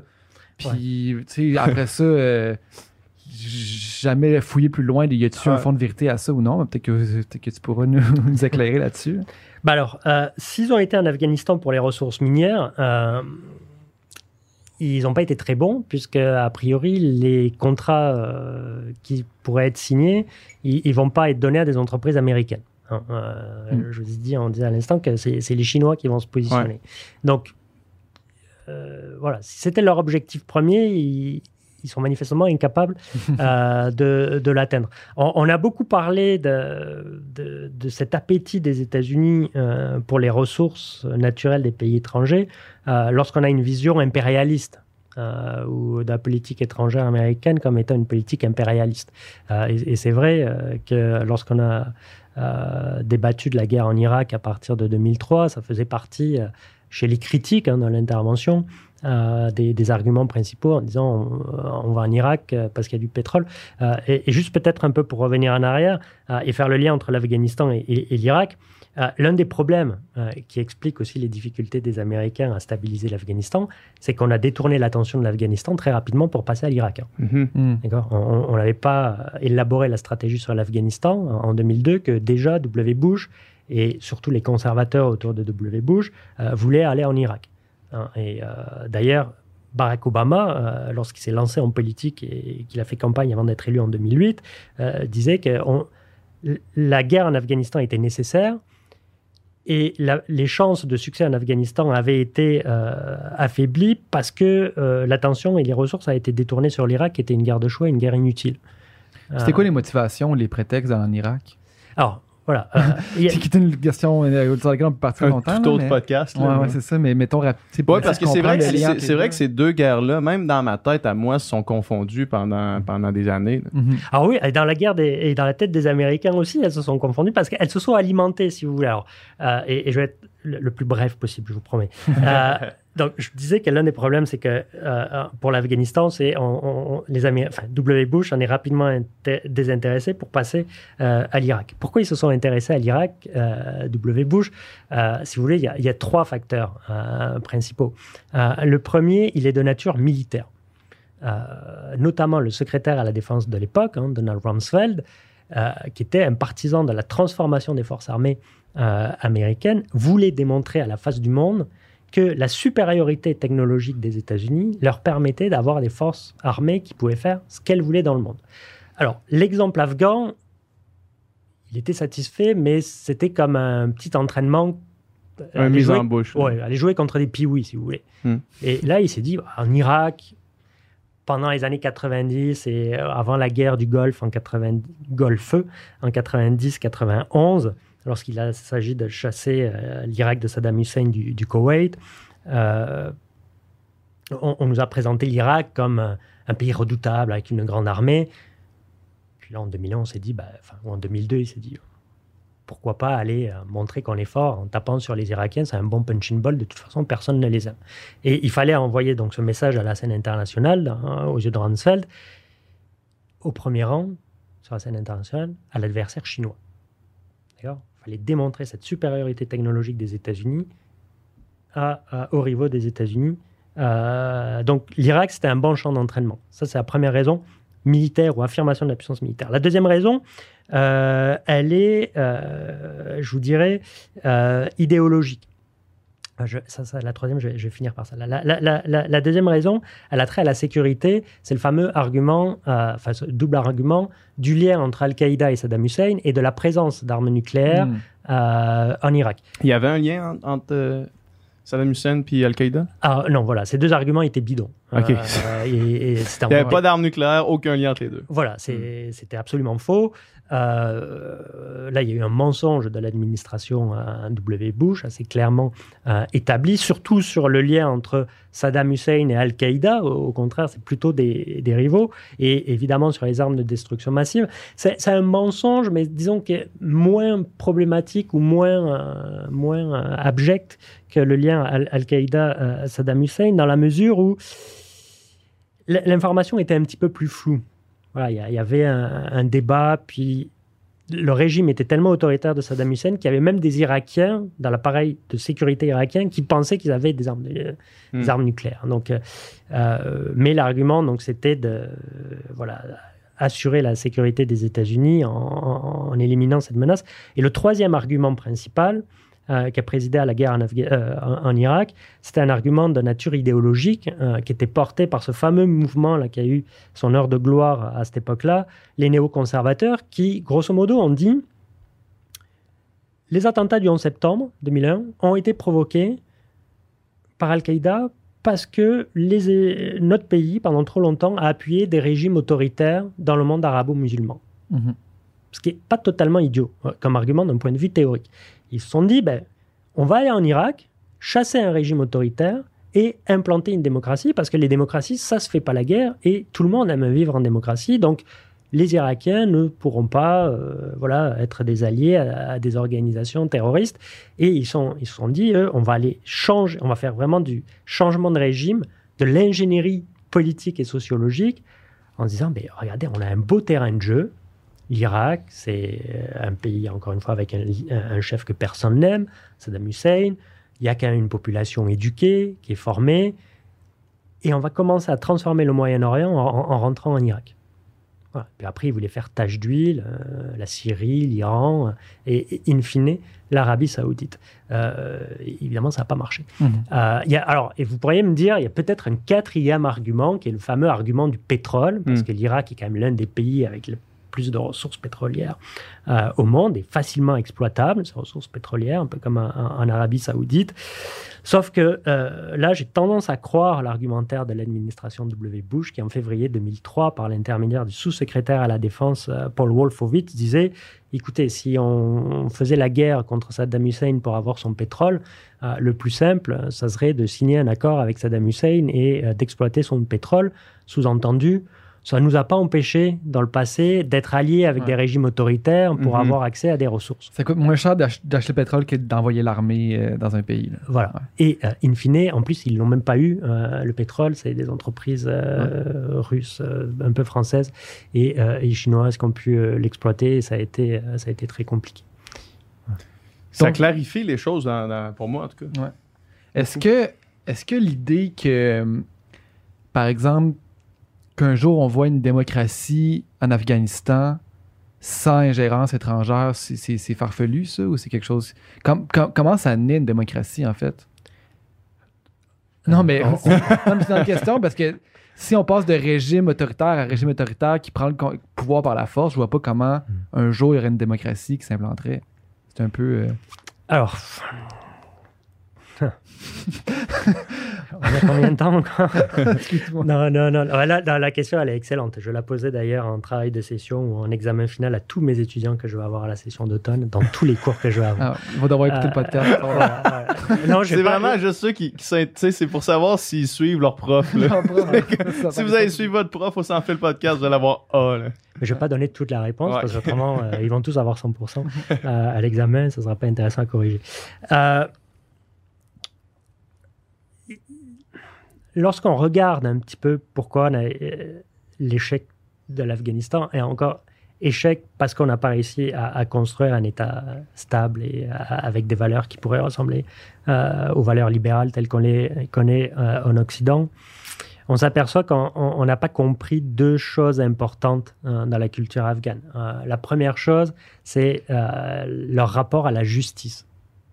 Euh, les Américains ont dépensé, il y a eu des études qui ont été faites assez intéressantes sur ça, pas loin d'un milliard de dollars pour former des, juristes, euh, un peu sur le modèle qu'on connaît euh, notamment aux États-Unis, avec amasser de la preuve, les plaidoiries multiples, un parquet, fait tout ça. et les Afghans n'ont jamais eu confiance en ce système-là.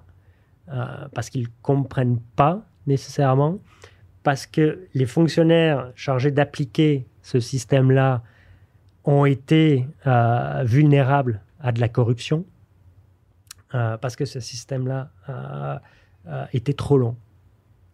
Et encore une fois, face à ce manque de confiance en matière de justice, les talibans ont pu s'infiltrer et dire ben, nous, on vous propose quelque chose qui est très simple, c'est la charia. Mm. Euh, ça règle les différends du, quotidien. Hein. Euh, si euh, votre voisin vous a piqué votre chèvre, voilà qu'est-ce qui va se passer. Et on va le régler, pas besoin d'aller au tribunal, de, remplir une plainte. Enfin, voilà. notre vision occidentale de la justice, on a essayé de l'implanter en Afghanistan, et de l'administration de la justice, on a voulu l'implanter en Afghanistan, ça n'a ça, pas fonctionné, parce qu'il y, y a, culturellement sur place, on n'était pas euh, ouvert à ça. Et, l'autre élément euh, qui, pose problème aussi, ça a été euh, manifestement le, notre vision des rapports hommes-femmes en Afghanistan. c'est une société hyper conservatrice, hyper traditionnaliste, ce que nous, on estime normal, nécessaire. les rapports égaux hommes-femmes, la liberté des, femmes à s'habiller comme elles veulent, à faire ce qu'elles veulent, à aller où elles veulent. Mm-hmm. Mais en Afghanistan, on n'est pas rendu là. Et euh, ça, ça a choqué, euh, ça, ça, a dérangé pas mal d'Afghans, notamment euh, dans les régions les rurales, plus traditionnalistes, où on, on, y voyait, si vous voulez, une forme d'ingérence occidentale et se faire imposer des choses. Donc, Durant cette vingtaine d'années-là, finalement, il y a eu un, espèce d'ouverture ou de, de, de, de, valeurs plus occidentales qui sont venues, puis c'était pas. Il y a certaines certains Afghans qui voyaient pas ça d'un bon oeil, finalement. Non, non, parce que c'est ça. Euh, elles étaient quand même posées hors sol. Et euh, mm-hmm. l'Afghanistan, c'est un territoire très euh, aride mm-hmm. au, niveau de sa géographie, mais au niveau aussi de, ses idées politiques d'une bonne partie de la, population. Donc, et essayer d'imposer des choses qui, pour nous, nous paraissent tout à fait naturelles et, et essentielles, ben, là-bas, manifestement, ça n'a pas eu les mêmes répercussions, même si des progrès ont été faits. Hein. Je veux dire, il ne faut pas totalement les négliger. Et, d'ailleurs, ce qu'on voit ces derniers jours montre qu'il y a quand même des Afghans et des Afghanes qui, ont adhéré euh, à cette idée que les jeunes filles peuvent aller à l'école, peuvent faire ce qu'elles veulent mm. euh, dans leur vie, ne sont pas acceptés, euh, obligées d'accepter les, les, mariages forcés. Il y a quand même eu des, des mm. progrès euh, en, en, Afghanistan pendant 20 ans. Il y a eu des progrès aussi au, niveau, en termes d'augmentation du, du, niveau de vie. Mm-hmm. C'était un des pays les plus pauvres les, Afghans avaient un meilleur pouvoir d'achat, si je puis dire, euh, après l'invasion américaine et au cours des, 20 dernières années. Ça risque de, changer assez radicalement dans les prochains mois. Mmh. Euh, et, je pense qu'il faut qu'on ait à l'esprit, nous occidentaux, euh, le fait que peut-être nos valeurs, elles ne sont pas aussi universelles que ça c'est un peu déroutant euh, à accepter, surtout à une époque où on a l'impression, notamment à travers euh, l'information qui circule très vite, les réseaux sociaux, que ben, tout le monde sur la planète aspire aux, mêmes choses. Ben, il y a des réalités qui sont un petit peu euh, différentes. Il faut l'accepter, pas nécessairement s'y résigner. Hein, je veux dire, on peut toujours, par des biais de l'aide au développement, le, travail des, des ONG, l'éducation, germer euh, ou faire germer les, les, les, euh, l'espoir de, de, sociétés plus ouvertes, même dans un pays comme l'Afghanistan. Mais si vous essayez de faire ça en Afghanistan, c'est probablement l'un des pays les plus difficiles. Mhm. Euh, où, vous, pouvez, vous pouvez le faire, ce qui ne veut pas dire qu'il ne faut pas essayer mhm. de le faire, mhm. mais voilà, on n'a peut-être pas les meilleurs outils pour le faire, et alors, c'est surtout pas une intervention armée euh, qui va y, contribuer. Mhm. Euh, que ce soit l'Afghanistan ou l'Irak, ont, bien démontré que cette idée farfelue des néoconservateurs euh, d'implanter la démocratie par le bout des, armes ne, peut pas, ne, peut pas fonctionner. Bon, et vous allez me dire que la démocratie est quand même une, créature, une création très, très, très fragile. Euh, même dans les démocraties occidentales. Ah oui, c'est ça. On, l'a vu aux dernières élections américaines. Comment tu vois que ça, c'est sur un fil. Exactement. Donc, imagine essayer d'implanter quelque chose comme ça quand tu as la 60% de la population qui est tout le temps contre l'idée. Mhm, mhm. Mais tu parlais du progrès qu'il y a eu, au niveau euh, niveau de la place de la femme dans la société, puis c'est ça la, la tragédie, j'ai l'impression, tu sais, que ces jeunes femmes-là, mettons, qui ont grandi dans, Dans les Euh, 20 dernières années. dans les 20 dernières années, dans, dans un Kaboul euh, euh, relativement plus euh, ouvert et, accept- et- acceptant, puis que ces femmes-là ont pu aller à l'école, puis là, du jour au lendemain, se faire enlever les droits. C'est ça qui, qui crève le plus le cœur quand on regarde ça là, à l'international, de, de- de- puis les témoignages qu'on voit justement de ces femmes-là. les images des, des, des- qui se font peinturer, là, les images qu'on de enlève, femmes on qui se enlève font les images de femmes de, de- de- de la place publique, on leur, on leur dresse à l'intérieur. euh, qui- c'est c'est difficile de. Je comprends qu'on le regarde avec no- nos, nos yeux d'occidentaux, selon nos valeurs occidentales, mais c'est difficile de ne pas voir ça comme, euh, comme une tragédie. là. Ah oui, oui, et, et- et c'est une tragédie pour les femmes et les jeunes filles afghanes au premier rang. hein. Et, et- et d'où euh, cette volonté quasiment désespérée à, à quitter le pays. Bon, on, voit beaucoup les gens qui, qui vont à l'aéroport et qui espèrent euh, monter à bord d'un des derniers avions et qui restent. hein. On a vu que le Canada a annoncé aujourd'hui euh, avoir fini euh, ses opérations d'é- d'évacuation. Il reste même pas une semaine euh, pour celle euh, des, des États-Unis euh, a priori, mais il y a aussi beaucoup de gens euh, des, des Afghans qui ont entrepris euh, de quitter leur pays à pied, Hmm. par la voie terrestre, notamment en, passant par l'Iran, euh, avec l'espoir d'aller euh, peut-être rester euh, en Iran. Bon, vous allez me dire, la place des femmes en Iran, c'est pas non plus voilà, la joie, mais traverser pour aller jusqu'en Turquie et, et peut-être venir ju- ju- jusqu'en Europe.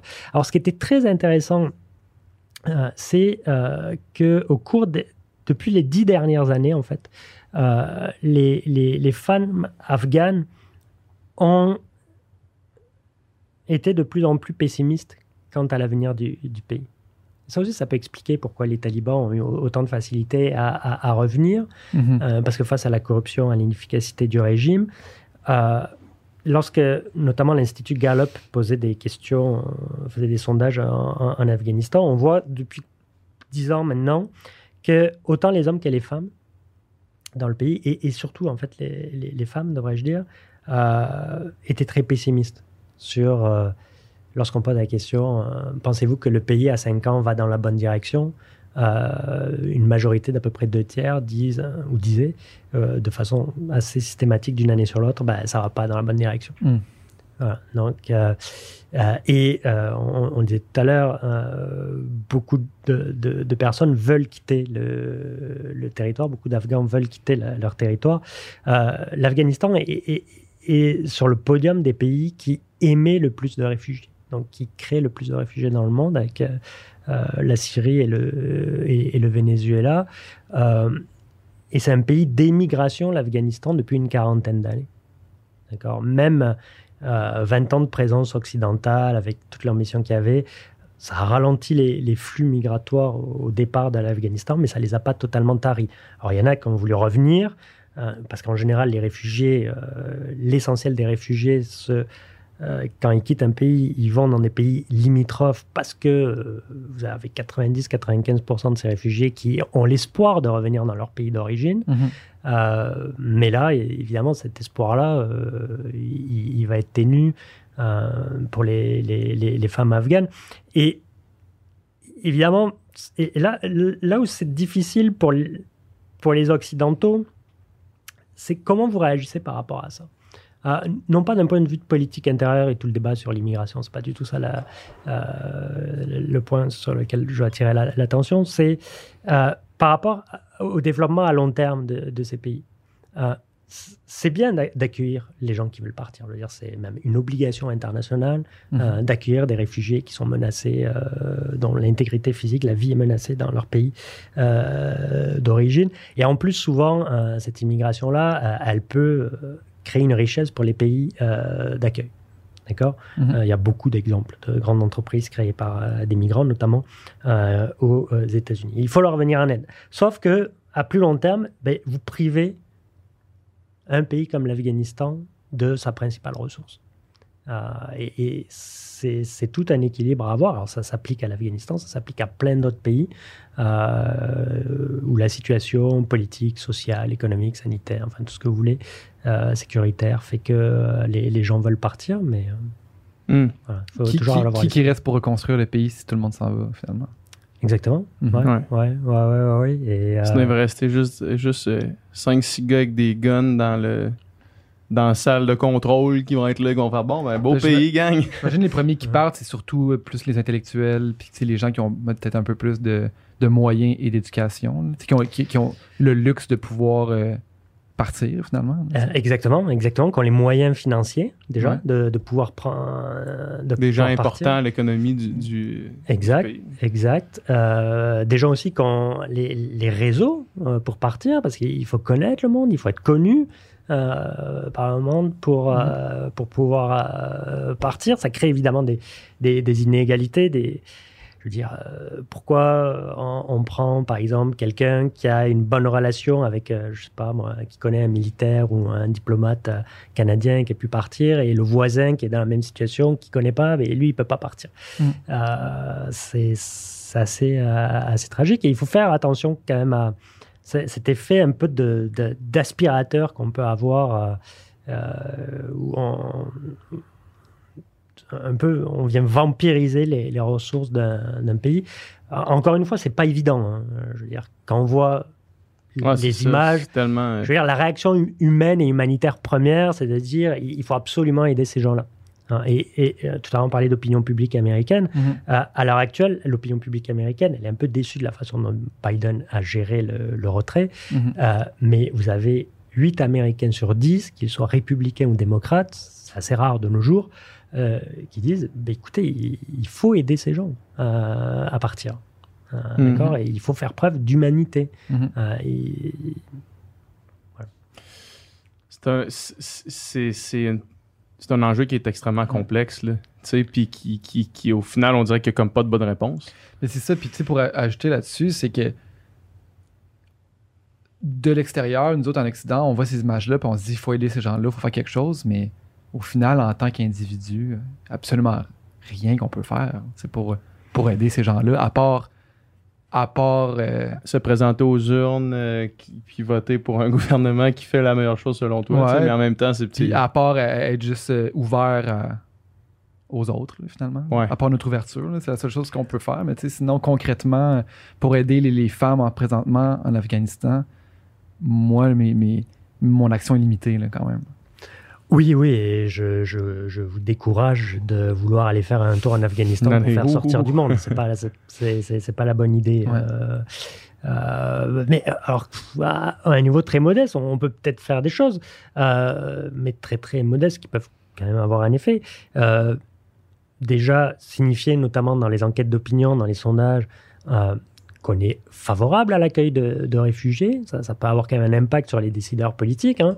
Mhm. Euh, si euh, des majorités écrasantes, là, comme aux États-Unis, 80% disent Hmm. on, on est d'accord pour l'accueil des réfugiés, ben, le gouvernement va être probablement plus ouvert à accueillir euh, des, des, des réfugiés.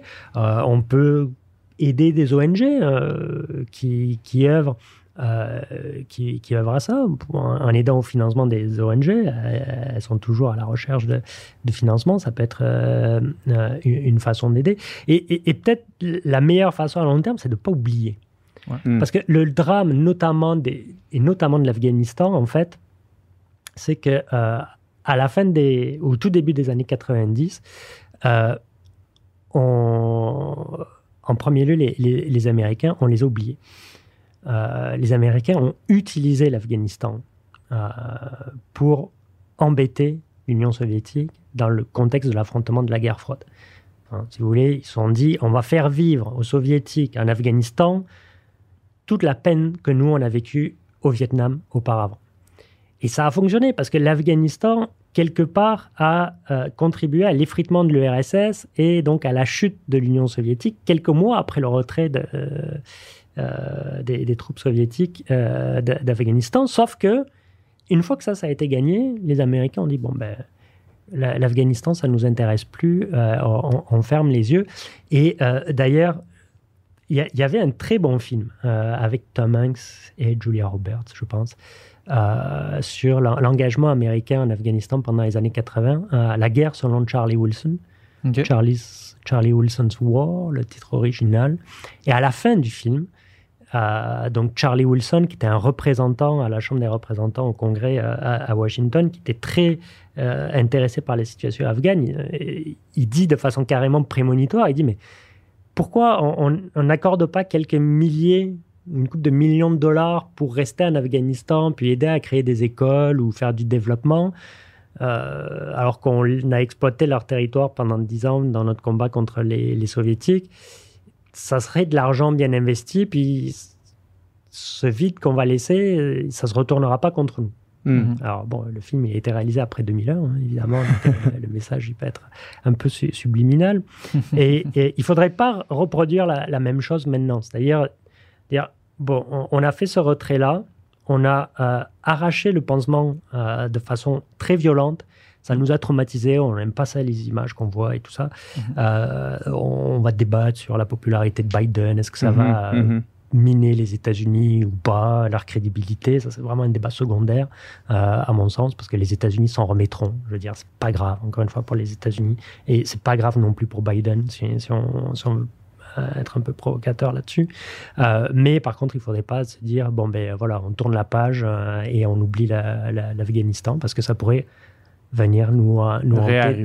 Voilà, ça, va, ça pourrait venir nous hanter de, de nouveau. Alors, Biden a promis quand même dans ses déclarations depuis le 15 août d'être très de faire en sorte que les États-Unis restent attentifs à la situation en Afghanistan et quand il dit attentif à la situation en Afghanistan, c'est essentiellement surveiller qu'une organisation terroriste ne trouve pas refuge et ne planifie des attentats à mhm. partir de là, ce qu'ils n'ont pas fait hein, dans les années 90.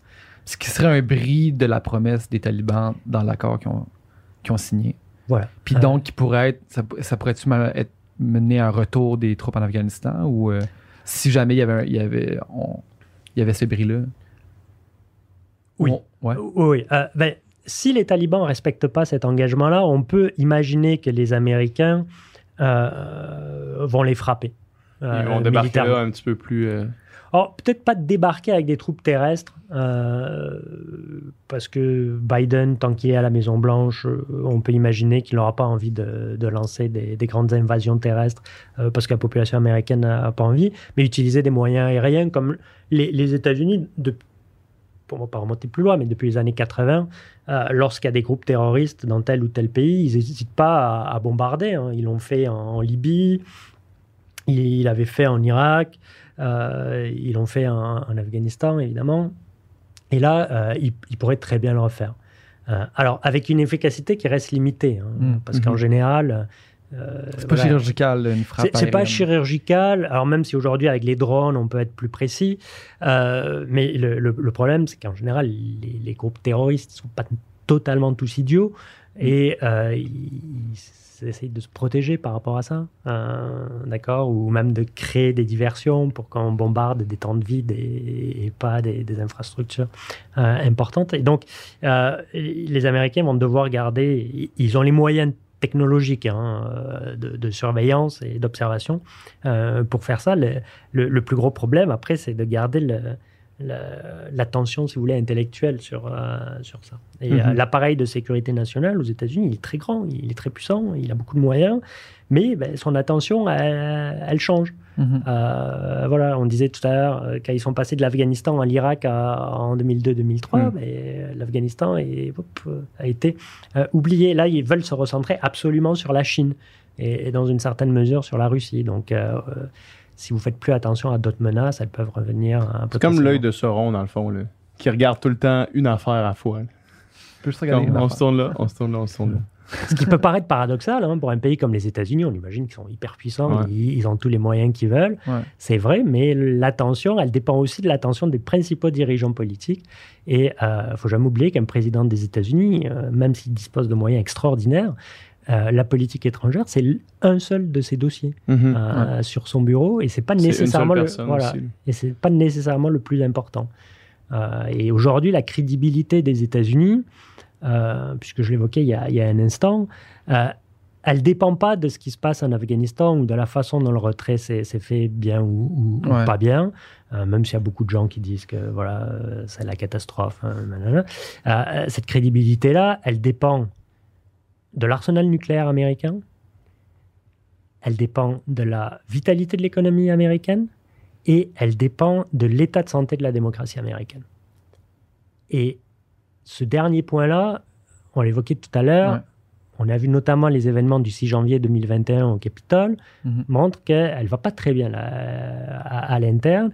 Et Biden a probablement en tête cet aspect-là et il veut énormément investir. Et d'ailleurs, ses projets de loi là, les, les- les plus importants veulent investir dans l'économie et refaire en sorte que la société américaine elle soit plus égalitaire pour que la démocratie américaine soit en meilleure santé et que là, les États-Unis retrouvent un peu leur, euh, leur lustre sur, euh, sur, sur la scène internationale. Euh, c'est pas en partant de, de Kaboul dans des conditions plus ou Mhm. moins réussies que euh, la crédibilité Mhm. va être affectée ou amoméliorée à, à- Surtout en terme. début de mandat comme ça, dans, dans Ouais. trois ans et demi, on, on va, Personne ne va on va passer à autre chose. là, je me- Connaissant le- justement le- l'attention très euh, vision tunnel sur certains sujets, probablement que dans trois ans et demi, on va, pas, on va parler d'autre chose. Ouais, alors c'est sûr que les Afghanistan. opposants à Biden, hein, les républicains vont au le premier rang, ils vont le ramener tout le temps. hein. Si vous vous souvenez de ce qui s'est passé en 2012, septembre 2012, là, avec euh, euh, l'assassinat euh, ou la mort de l'ambassadeur américain en Libye euh, suite à une attaque d'un groupe terroriste, je pense que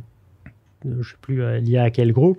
Les républicains ont tellement insisté sur ça pendant des, des années, alors pendant la campagne électorale de 2012, mais même essayé de, de- de marquer des points contre Hillary Clinton pendant la campagne électorale de 2016. Donc, Mm.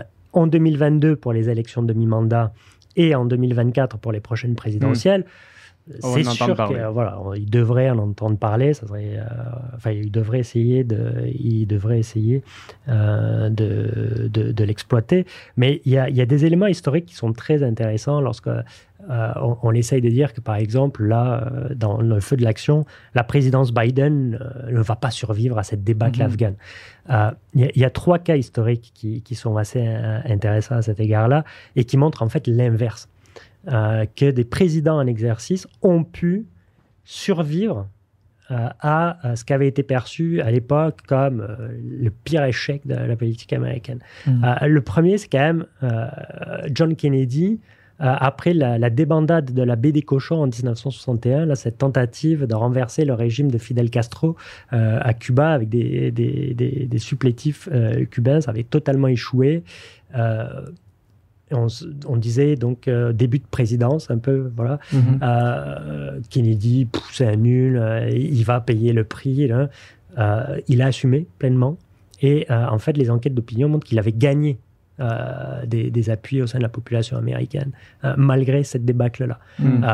Le deuxième exemple, c'est celui de, et pas nécessairement dans l'ordre chronologique, c'est celui de Ronald Reagan après l'attentat du Drakkar en octobre 83 au Liban.